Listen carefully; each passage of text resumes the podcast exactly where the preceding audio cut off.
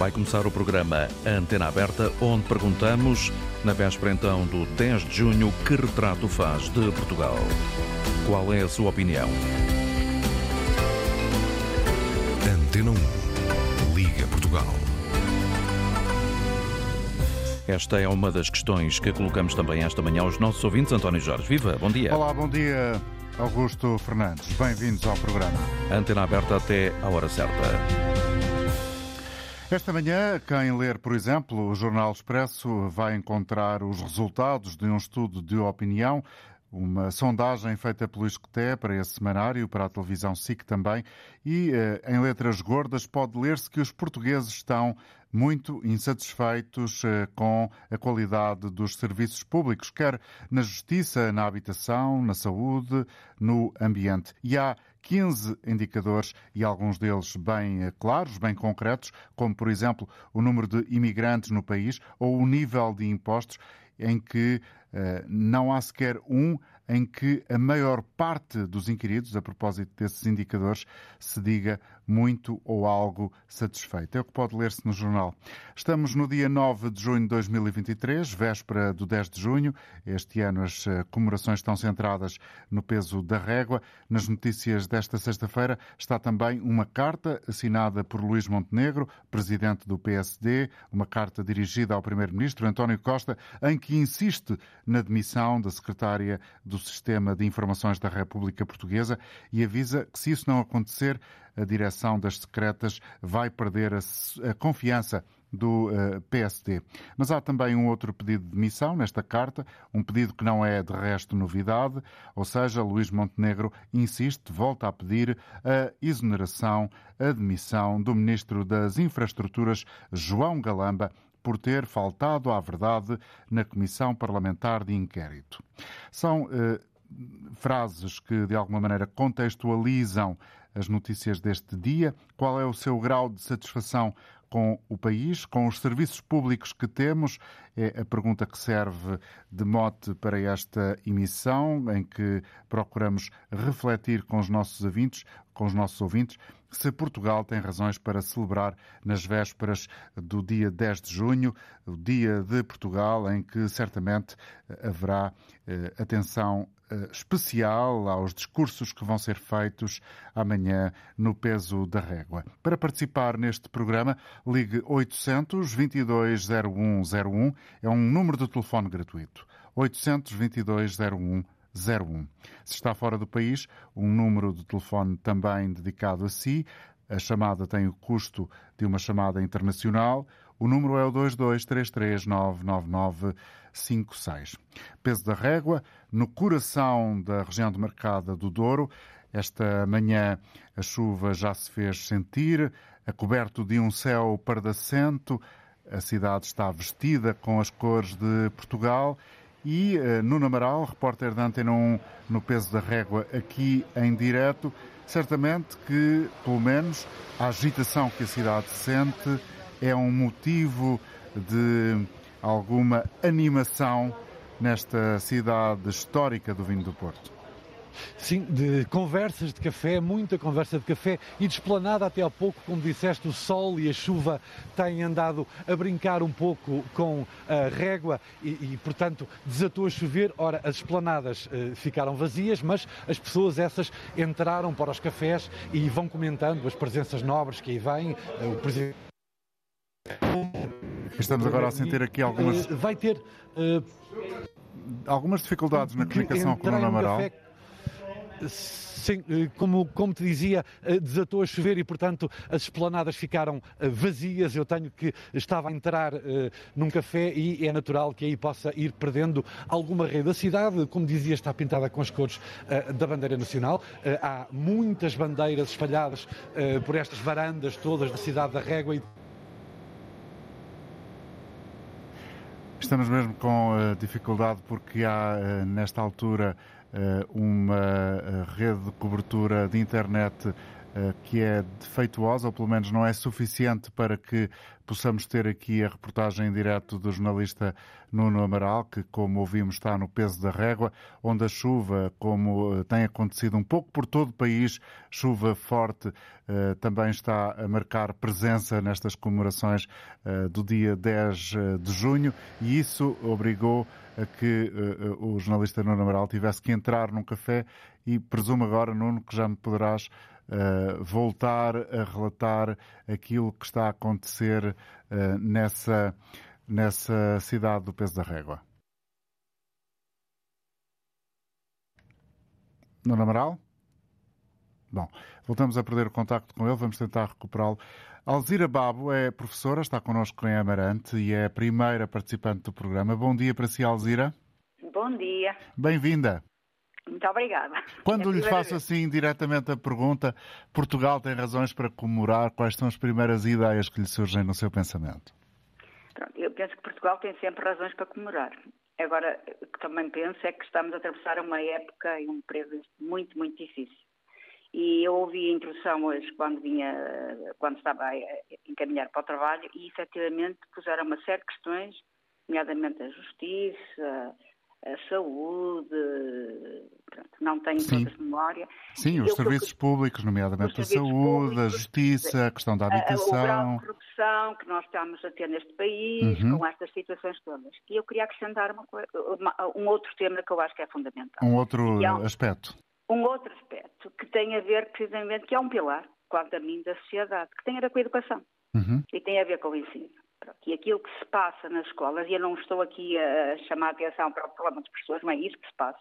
O que se passa, efetivamente, são as alterações constantes que acontecem aquilo que se pretende com esta, com aquilo que é a escola pública neste momento e que eu acho que a escola pública tem muito quali muita qualidade. Ainda há dias, Agora, esta semana, discutíamos exatamente essa questão aqui no programa, ou seja, para onde caminha a educação em Portugal, eh, qual é a realidade efetiva dentro das escolas e uh, ouvimos aqui relatos de também de muita insatisfação por parte de colegas seus, de professores, que traduziram aqui por palavras próprias um ambiente de, ehm, de muita preocupação sobre o futuro eh, das gerações que agora eh, passam pelas escolas do país. E a questão que eu ponho é esta: é o que é que nós queremos com os nossos alunos? Que, que, que literacia é que nós queremos transmitir? O que é que nós queremos incutir? Que valores é que estamos aqui a, a tentar passar? porque por muitas medidas que se tomem, avulsas, repetidas, eu penso que é preciso ponderar efetivamente o que se pretende. Porque há um fosso terrível o que é o ensino básico para o ensino secundário. E, efetivamente, nós eh, temos aqui um, metas de sucesso perfeitamente eh, predestinadas, elas estão lá escritas, portanto, não, não fica ninguém para trás, e eu penso que é corretíssimo, mas é perceber quais são, ou, qual é a base que nós queremos para todos os alunos. E, como sempre, há distinções. Agora, o que não podemos depois é, é passar para a, a nós, os nossos jovens, para as, no, as nossas, os futuros cidadãos deste país, eh, um caráter de facilitismo, que não é preciso fazer nada, porque os meninos vão sempre ter sempre a lei do lado deles e vão ter que passar sempre e vão ter que uh, ter tudo de mão beijada. No fundo, as suas palavras estão a traduzir a ideia do facilitismo. Sim, senhor. Mas, mas, mas é muito isso. Uh, continuo a dizer que há, há muitos jovens que se aplicam e que são os primeiros a sentir efetivamente uma, uma, um fosso, não, não encontro outra palavra, para o que é passar do ensino básico para o ensino secundário. Porque, uhum. efetivamente, os meninos, até a um determinado nível, eles só têm que, que fazer eh, cumprir, cumprir de uma forma que, quanto a mim, não é correta e depois criamos nos nossos alunos, uh, efetivamente, hábitos de pouco trabalho, nada de trabalho diário, que depois há sempre medidas para poder levá-los ao colo. E, e, estamos, ao fim e ao cabo, a, a impedir que eles, que eles uh, desenvolvam capacidades que são capacidades de trabalho, capacidades de, de, de ir à descoberta. Claro que não, não posso generalizar, com certeza. Agora, quanto a mim, é mais isso que acontece do que aqueles que realmente se empenham verdadeiramente, que se entusiasmam com o ensino, que gostam do ensino, por mais métodos, por mais alternativas, por mais estratégias que se possam, eh, que se possam efetivamente uh, implementar. Pronto, eu só queria deixar este testemunho porque eu acho que realmente a educação tem que estar aí e eu, eu penso que de uma e, maneira geral. E, portanto, de uma maneira geral, para sintetizar o seu pensamento, e corrija-me, estou apenas a tentar fazer isso sim, mesmo, sim, ou seja, sintetizar o seu pensamento, não a querer influenciar o seu pensamento, como uh, uhum. uh, bastas vezes uh, sou interpretado. Do seu ponto de vista, há muitas razões para que Portugal possa celebrar, mas no caso da educação, que é a sua área de trabalho, há muitas razões de preocupação e ah. não há tantas razões para celebração. Não, não há mesmo. Eu acho que nós estamos numa, numa fase que temos que parar, ponderar pais, eh, professores, representantes de pais, representantes de professores, alunos, uh, uh, ministério. E há uma coisa que eu, que eu, que eu penso, que assim, nós não podemos andar constantemente com, uh, com alterações com mudanças, a preocupação não pode ser as grelhas, que toda a gente já ouviu falar, eh, eh, as medidas e as medidas e mais medidas, não. Nós temos que ponderar efetivamente o que é que nós queremos. Hum. E a primeira coisa que eu acho é, é a capacidade de trabalho, a capacidade, uh, uh, valores como o respeito, a partilha, a colaboração, entre todos, e sem, sem ultrapassar ninguém e dando espaço a toda a gente, mas professora, com esforço. Professora Alzira Babo, muito obrigado pelo seu alerta. Eu agradeço que, que nos chegou aqui uh, através do telefone a partir de Amarante, nas margens do Tâmega. Portanto, voltamos a tentar uh, ir até ao Douro com o jornalista Nuno Amaral no peso da régua.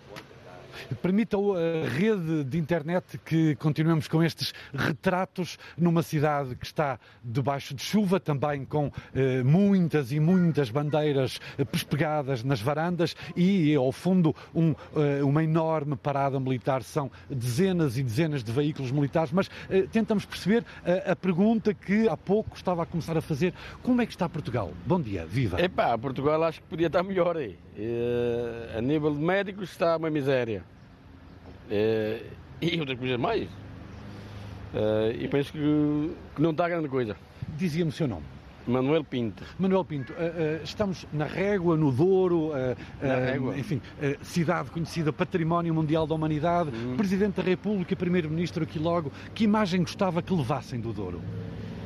Epá, sei lá, olha, quer que ele diga, a imagem aqui é ajudar, olha, tentar fazer melhor pelo, pelo pessoal que aqui trabalha. E.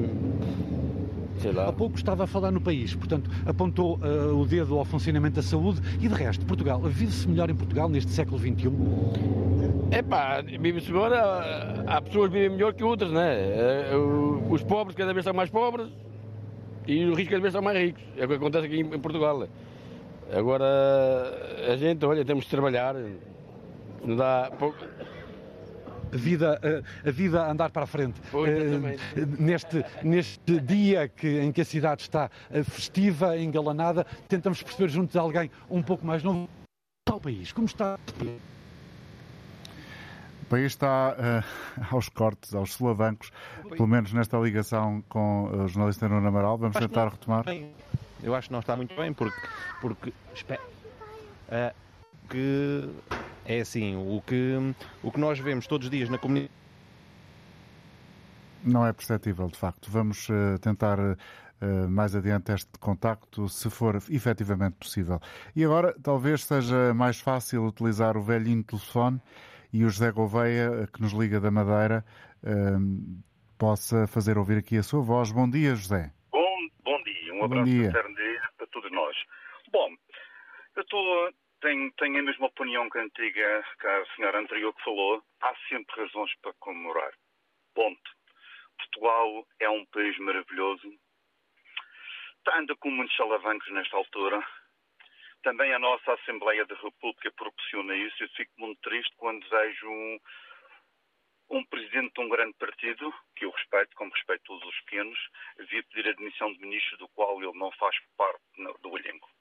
Epá, é verdade que este país e os nossos deputados precisam, a maioria deles, não vamos dizer todos, vamos ver, basta ver estas, estes inquéritos na Assembleia, que lhe é quase um inquérito policial que de facto outras coisas. O país precisa de trabalho, os nossos deputados precisam de trabalhar, precisam de estar pelo povo, na habitação. na segurança social, na justiça que está numa vergonha e habitação também, nos transportes aéreos e se deixarem de casa e casinhos e governar este país, por isso são pagos por o horário público. Somos nós, todos trabalhamos para eles. Eh, zelarem por nós na Assembleia da República. E vejo cada vez menos, com muita tristeza, eh, a incapacidade com que eles não têm para trabalhar. Estou quase como a senhora professora que disse antes, há bons, há bons deputados e maus deputados. A maioria uh, tem aquilo quase, desculpa a linguagem que eu vou usar, vou usar uma linguagem madeirense, quase como um tacho do que de facto um dever e uma obrigação para quem, para quem os pôs lá. Uhum. Dito isto, o nosso país é um país maravilhoso. Já trabalhei em várias partes do mundo. Nós emigramos para a França quando era pequenos, que foi ali que aprendi um pouco da minha vida. E, e só para dizer, o nosso país é maravilhoso. Infelizmente, infelizmente, eh, nós não estamos, a nossa Assembleia nunca esteve tão má como está agora. Penso que nem no caso da. Era caso para dizer, olha, era bom que o Ramalhianos voltasse, por exemplo. Era caso para dizer, como Presidente da República, vai ver o que é coisa. Temos que deixar de casos e casinhos e pôr este país a mexer, porque este país é maravilhoso. Obrigado, obrigado pela sua participação, José Gouveia. Muito obrigado. Vamos ouvir exatamente na régua Manuel Santos. Bom dia para si, Manuel. Bom dia. Bom dia, bem-vindo. Muito obrigado.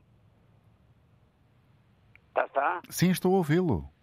Sim, sim, muito obrigado. Olhe, eu queria falar sobre o 10 de junho e sobre a região de Marcada de Douro, pode ser? Com certeza.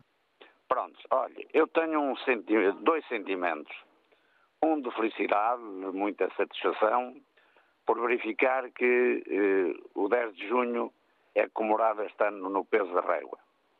Um segundo é o contrário, de bastante insatisfação, porque na apresentação também falaram da região do Mercado de Douro.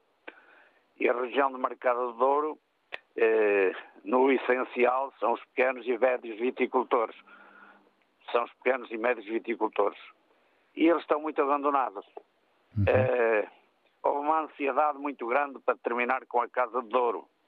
Sete anos depois, eh, continuamos envolvidos no Douro numa situação que nem é carne nem peixe eh, o governo de Passos Coelho, a ministra Cristas, acabaram com a situação da Casa de Ouro. O atual governo e o anterior, e até o Sr. Presidente da República, já falaram na restituição do Estatuto para a Casa de Ouro. É preciso explicar, mais... se calhar, Manuel, para quem não conhece uh, o que quer dizer uh, a Casa do Douro, ou o que quis dizer durante tantos e tantos anos a Casa do Douro, se a não Casa se importar. do Douro nasceu em 32, Exatamente. em 1932 e nasceu com competências muito específicas e uma delas era proteger os viticultores, sendo o armazém de todos os vinhos não vendidos, que depois eram os exportadores que os adquiriam. Era muito mais do que uma adega cooperativa, que é uma é realidade mais, mais, conhecida. Sem dúvida nenhuma, porque, porque os vinhos excedentes que não eram comercializados pelos exportadores eh, era a Casa de Ouro que os reabsorvia. E, portanto, isso durou. E nos últimos 20, 30 anos criou-se a ideia que a Casa de Ouro não tinha património para pagar todas as suas dívidas. Ao contrário do que os seus dirigentes sempre afirmaram. E que, pelos vistos, é verdadeiro. A Casa de Ouro tinha dinheiro e meios mais que suficientes para pagar todas as suas dívidas. É preciso que o governo dê um passo em frente. É preciso que o governo diga o que é que é o resultado da, eh, do relatório efetuado pela Comissão Administrativa, nomeada em 2015 ou 2016. Enfim, eh, olha, o Sr. Presidente vai estar na Câmara da Régua, vai estar no Museu do Douro, tem peças valiosíssimas da Casa do Douro. Bom, tudo isto está a 300 ou 400 metros do edifício sede da Casa do Douro. Seria bonito e bom que se desse a conhecer ao país e ao mundo no que aquele edifício está transformado. E seria bom ouvir os viticultores. Têm sido arredadas todas as iniciativas, iniciativas que se têm feito na região a propósito da capital europeia do vinho.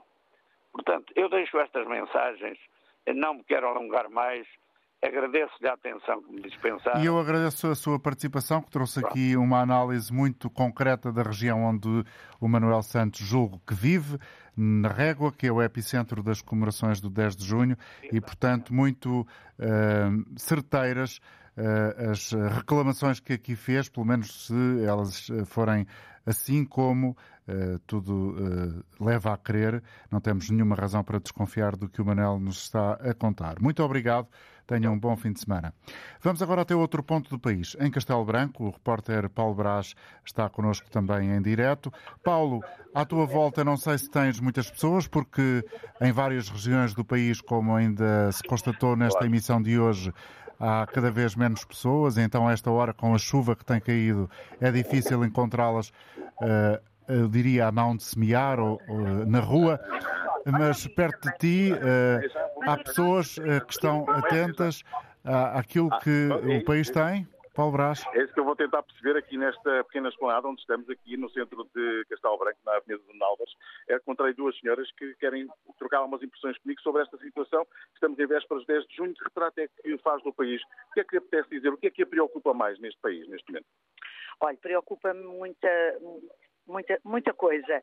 As pessoas uh, continuam a sair, não avisam sequer. Houve aquele, aquele boom que as pessoas despediam no aeroporto, era o aeroporto da saudade, agora já não é da saudade, é vão embora para não voltar mais. Depois preocupam-me um monte de mentiras. Uh, que, independentemente do quadrante político que as pessoas eram há uns anos atrás, tinham dignidade, tinham educação, tinham respeito, tinham honra. Neste momento aquilo é uma balbúrdia. Uh, todos se agridem, todos mentem, todos, todos, sem exceção. O funcionamento das instituições, como é que... Péssima, é péssimo, como se vê, não é? Pelo, pelo que está a acontecer e continua, não é? A novela tem continuado.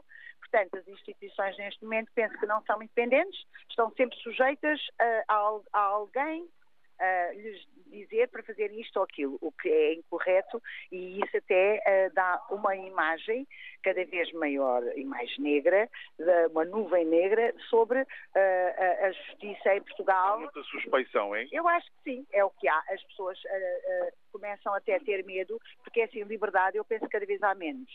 as pessoas não podem expressar a sua opinião, porque inclusivamente são despedidas muitas delas e isso nós sabemos também que se passa. Portanto, é o que está a acontecer. Penso que teremos que repensar uh, muita coisa. O problema é, olha, já está como o Brasil, em quem votamos. São maus todos. Qual é que escolhemos? Não sabemos. Acho que tem que haver uma noção que tem que haver uma mudança nos políticos e no seu comportamento e na maneira como olham o país e as pessoas. Muito obrigado. Eu posso, eu posso aproveitar também a sua. Para Estou em direto para a antena 1, para a antena aberta. Diga-me só o que retrato é que faz dentro deste país neste momento, em vésperas de 10 de junho. Não rapidamente. Uh, um retrato péssimo. Como assim? As instituições não funcionam? Uh, nada funciona em Portugal, ou funciona muito mal. Portanto, é isso que, que é, é preciso mudar, na sua opinião? A estrutura de, de, do que está instituído. Isso é preciso mudar, mudar a estrutura. Uh, está a falar da classe política, por exemplo? Da classe, da classe política, valores, uh, por aí. Uh, mudar isso tudo. Muito obrigado, muito obrigado pelo vosso contributo. É, é um contributo possível aqui numa esplanada no, bem no centro de Castelo Branco, na Avenida Nuno Álvares. Esta é a impressão que as pessoas têm neste momento do nosso país. Parece não ser, para já, uma impressão muito animadora em relação àquilo que vamos vivendo, vamos tendo eh, no nosso país, em vésperas precisamente do Dia de Portugal, dia 10 de junho. O jornalista Paulo Brás, eh, no centro de Castelo Branco, com duas opiniões. Uma senhora que ele ouviu a dizer aqui que estamos quase como no Brasil, no que toca à escolha de políticos para liderar as instituições eh, de Portugal. São eh, todos maus, falta decidir em quem eh, votar perante a dificuldade.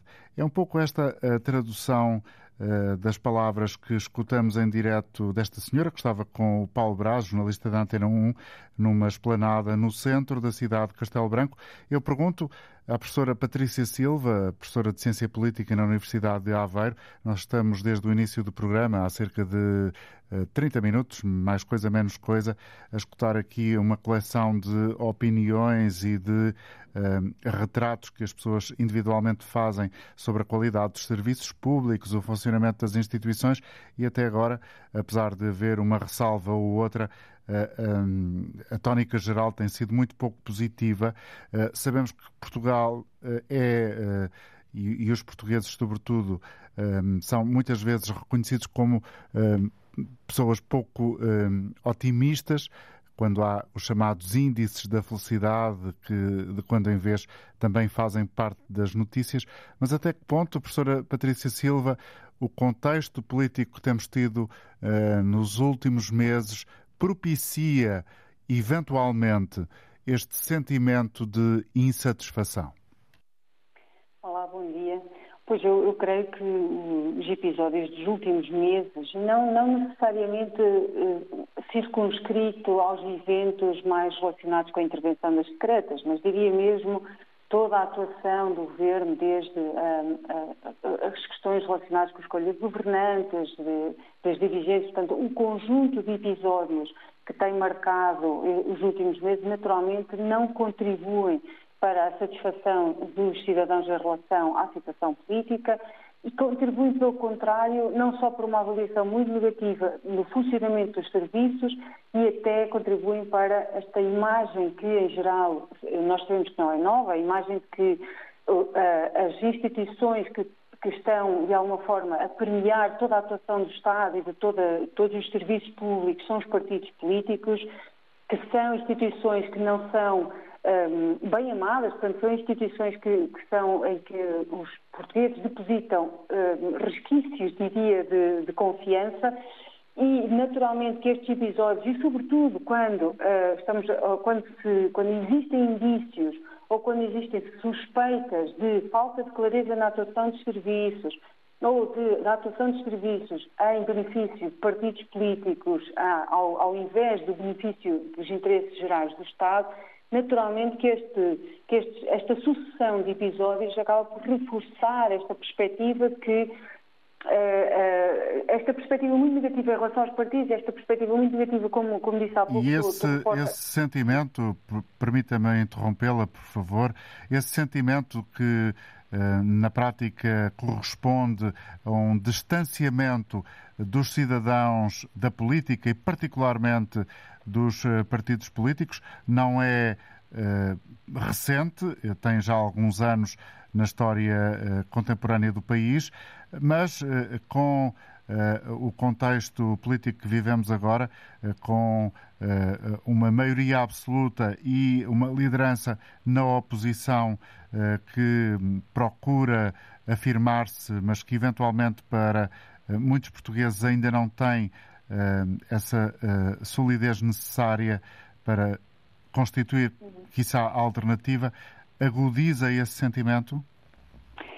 É, o facto de termos uma maioria absoluta, de alguma forma, agudiza esta percepção de que há, uma, de que há esta possibilidade, esta maior permeabilidade dos serviços face a pressões partidárias e, e eventualmente também pessoais, Uh, e, e, esta percepção, e, e agudiza-se sobretudo também, e agora reportando mais recentemente estes episódios mais recentes, agudiza-se uhum. sobretudo com esta ideia de que existe esta possibilidade, mesmo que estes serviços que deveriam estar a atuar de uma forma mais isenta, de, de forma muito mais clara uh, e, e, com, com, uma atuação muito mais neutra, que poderiam ser também serviços estes uh, partidarizados. Ou seja, cria, está criada uma aparência de não isenção desses serviços.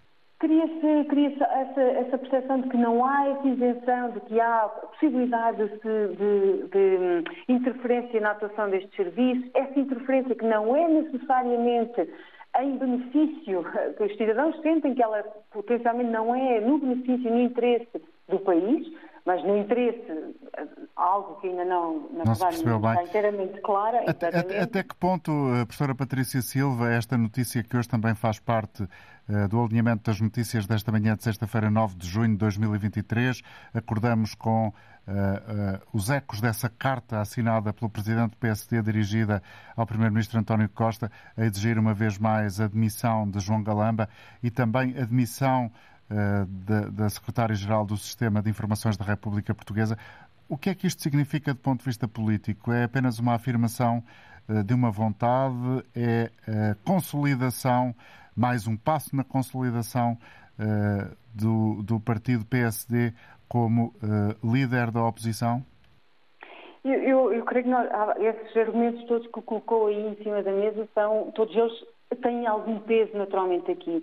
Esta carta uh, não é uma novidade, quer dizer, o PSD e Montenegro já tinham dito que exigiam, que achavam que a secretária-geral uh, do CIRC deveria ser demitida.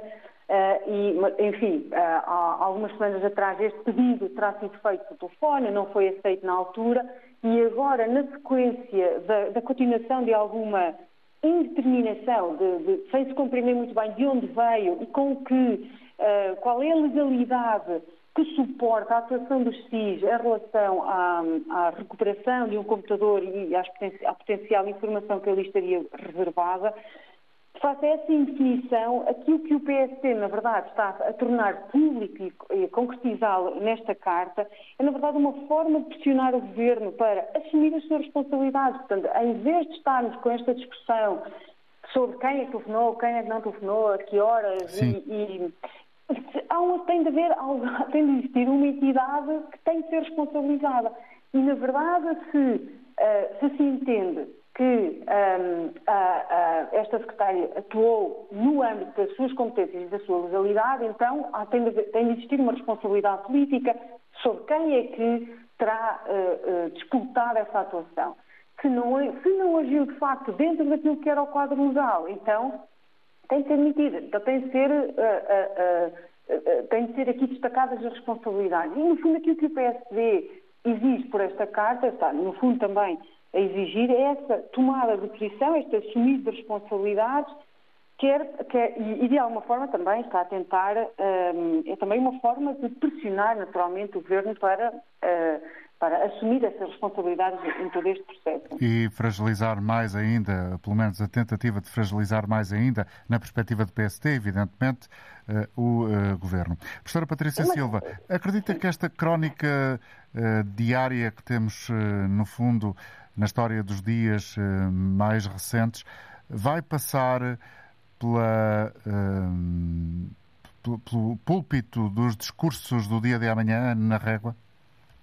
Eu, eu não sei se expressamente isto vai ser referido, mas tenho, uh, quer dizer, isto, isto, é naturalmente o exercício da adivinhação, não é? Uhum. Mas eu acho que se torna cada vez mais difícil para que as estruturas políticas, para que os atores políticos que poderão discursar, ignorar esta crise de confiança nas instituições e esta, e, e esta, e esta crise de confiança nas instituições tem de ser trabalhada, tem de ser olhada com cuidado e com cautela, porque ela, é ela que pode minar a qualidade das democracias. E nós não podemos olhar para isto, para estes episódios e para estas sondagens a que temos tido acesso sobre esta visão tão negativa que temos sobre as instituições, como uma, algo que é, que é contextual, algo que pode passar com o tempo, porque, na verdade, estas, é, esta, é esta desconfiança em relação às instituições que alimenta o populismo e que, uh, e, que, na verdade, há partidos que, que, que, vão ganhar espaço e que têm ganho espaço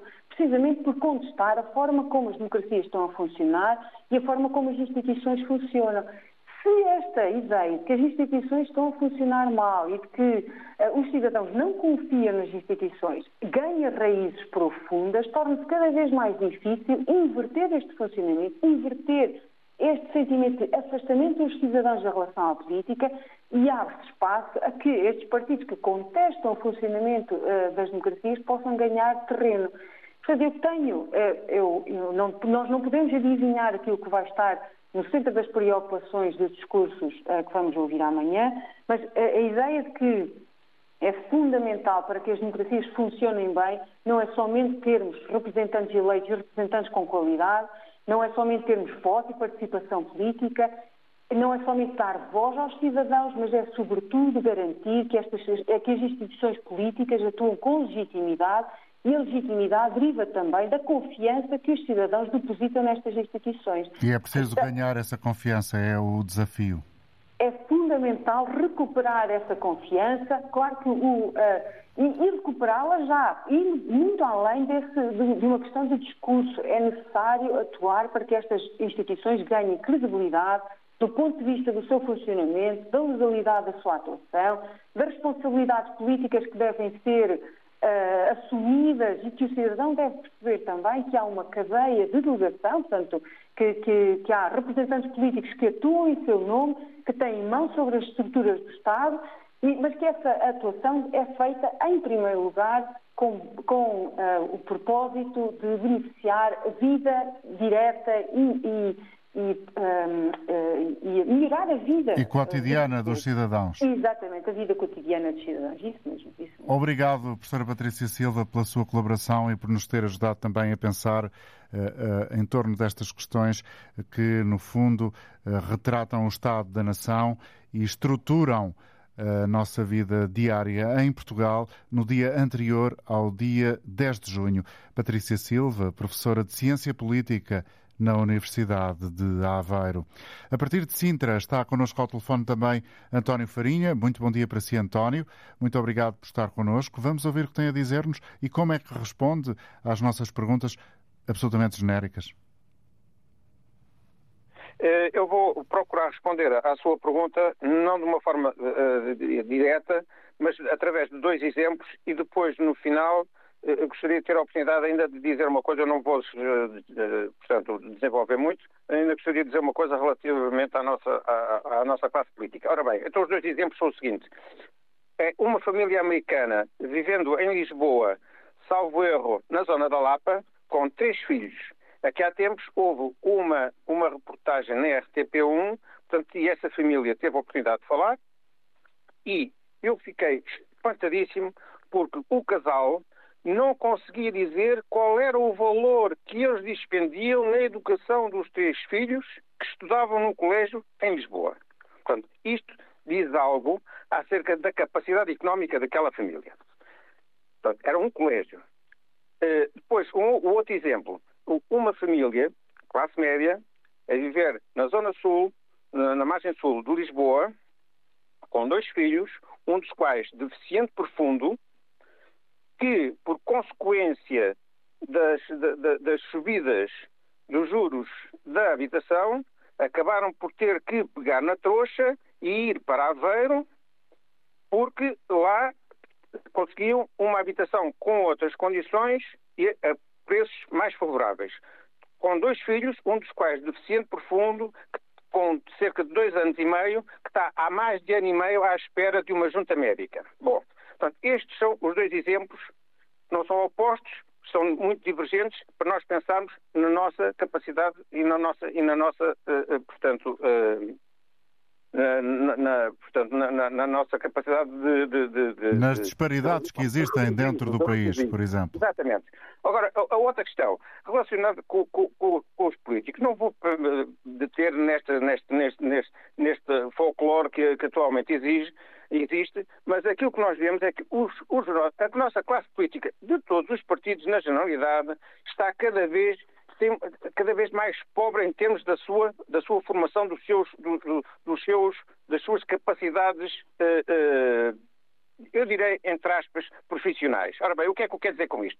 Dantes, aqui há, há, há, há, muito, há muito tempo, existiam três revistas, uma delas os cadernos municipais, que era uh, relacionada com o PS, o poder local relacionado com o PCP e a vida local com o PSD. O, o, que, é que, o que é que isto representava? Representava aqui os políticos, e não era só os políticos, porque naquelas revistas participavam pessoas como o Nuno Portas, o Solano Almeida, o Reis Cabrita, o Fonseca Ferreira, o Nuno Teotónio Pereira e muitos outros, a Helena Roseta, etc., e isto era, portanto, era uma participação da sociedade relacionada com os partidos em que expunham as suas ideias, expunham, defendiam as suas teses e havia uma implicação direta da sociedade com os partidos e isso era espelhado em revistas que estavam acessíveis a todos, a quem as quisesse comprar. Hoje em dia, o que é que nós vemos? Vemos que a comunicação passa muito pelos twitters, passa e, e, e, e por eh, reportagens e entrevistas na, na, na, nos órgãos de comunicação. Portanto, o que é, eh,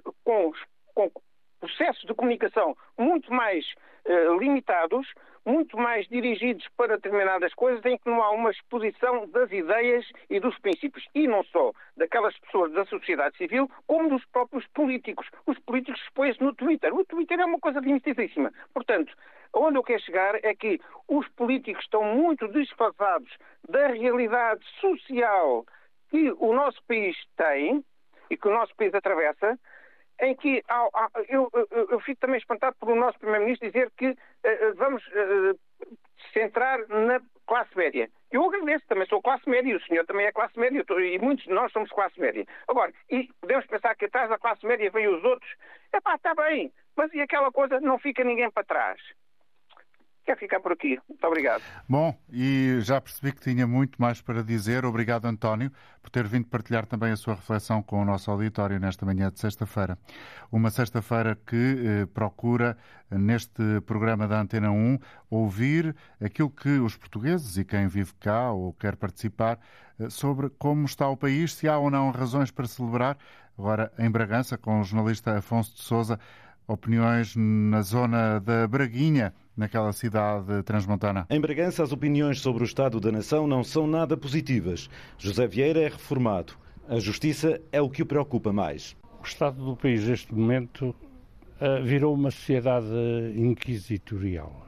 A justiça foi perdendo espaço, foi abrindo outros em termos de, em vez de fazer justiça, fazer justiça na presunção, naquilo que era seu convencimento e não nos factos e todas as outras profissões, professores e tudo, toda a gente começou a julgar os outros à base daquilo que imaginava e pensava, ao contrário de provar e muitas vezes chegar aos factos. Essa é uma. E a outra, claro, com tudo isto, a sociedade perdeu qualidade. E hoje a juventude perdeu valores, perdeu um pouco o norte o norte hoje da juventude é aparentemente ter muito dinheiro. Nem sempre bem para quê, mas é ter muito dinheiro. Ora, isso é exatamente o contrário de uma boa casa de família, que no fundo é o mesmo que dizer de um país. Assunção Fernandes é professora. Neste momento, o nosso país está muito conturbado. Uh, a nível político, a nível económico, uh, a todos os níveis. É uma situação que me preocupa muito. Uhum. É professora, ou foi professora, ou ainda é professora? Ainda sou professora, vou completar 44 anos de serviço e uh, aquilo que me preocupa mais é que os jovens não têm oportunidades para entrar. Eu, neste momento, tenho mais 13 anos de serviço do que alguns colegas que se aposentaram há meia dúzia de anos. Eh, porque comecei muito cedo, eh, sou penalizada a nível da idade e discordo completamente que as pessoas tenham que ter um limite de idade quando excedem o número de anos de serviço em relação a outros. Porque se pusessem 40 anos de serviço para todos, independentemente da idade, não havia injustiças neste momento há porque uns fazem 44, 45 anos de serviço e outros fazem 35. Uhum. Uh, acho que a, a, classe média, como habitualmente se chama, professores, enfermeiros, todo o pessoal de saúde, uh, a nível de finanças, acho que a situação é muito preocupante. A administração não está bem, é isso? Muito mal, muito mal. Fernando Gomes é reformado e a habitação está nas prioridades das suas preocupações. Estamos, estamos a atravessar uma fase de, de, de muita despesa, de muita. De, de muita isto, é, isto, é, uma desgraça. Estamos muito mal, muito mal. Muito Há muita mal. classe a queixar-se? Muita classe a queixar-se, então a média está, está de rastros. Eu não sei, vai haver agora outra subida do, do juro, há de haver muita, muita cidadão a perder, a perder a habitação. Vamos ter cada vez mais pessoas na rua. E nota-se mesmo aqui no interior? No interior, no interior nota-se mais do que nos outros lugares, porque estamos para aqui meio semi-abandonados. Isto é, é, uma, é, uma, é, uma, pronto, é uma desgraça. Jorge Afonso foi construtor civil, tem 78 anos, pede um novo 25 de Abril. Uh, o país está de uma maneira que já ninguém se entende. Temos políticos que são politiqueiros, que só pensam para eles o resto do povo é conversa. Conversa fiada. Conversa fiada. Olha, eh, isto está de uma maneira que só, só vai ao lugar com 25 de Abril, com um novo 25 de Abril. Não é com o 25 de Abril de, de antigamente. Tem que ser uma coisa radical, é isso? Tal e qual, mas só assim é que vamos lá, porque de contrário não há hipótese absolutamente nenhuma uma cambada de corruptos agarraram-se ao poder e pronto. E é assim. Opiniões fortes eh, recolhidas pelo jornalista Afonso de Souza na cidade de Bragança. E de Bragança a Lisboa, com Humberto Marques, agora em direto. Bom dia. Bom dia. Uh, obrigado pela oportunidade de deixarem participar. Portanto, eu sou um turista TVDE desde 2017 e lembro-me muito bem que os pais, uh, portanto, confiavam nos motoristas uh, onde deixavam as filhas sair à noite porque vinham, com os, vinham de Uber e confiavam totalmente nos motoristas. E, portanto, lembro-me quando íamos buscar aos colégios as crianças para levá-las a casa. Uh, com isto quer dizer que há uns anos para cá, com os imigrantes como indianos, um, paquistaneses, de Nepal, portanto, estrangeiros que toda, agora houve muita queixa, que há uns anos para cá há muitas queixas de, de, de, assédio sexual, por exemplo, em que são vítimas as mulheres de, de, estes imigrantes, que não respeitam a sociedade portuguesa.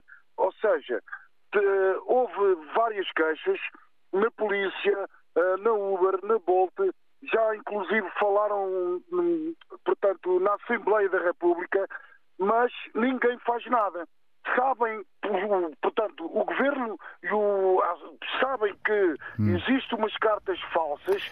Vamos vamos deixar falsas. essa, essa questão, Humberto, para as entidades competentes eventualmente autoridades uh, judiciais, porque são uh, questões muito uh, graves, aquelas que está, está aqui a referir, para que possamos ouvi-las de ânimo leve, sem contraditório.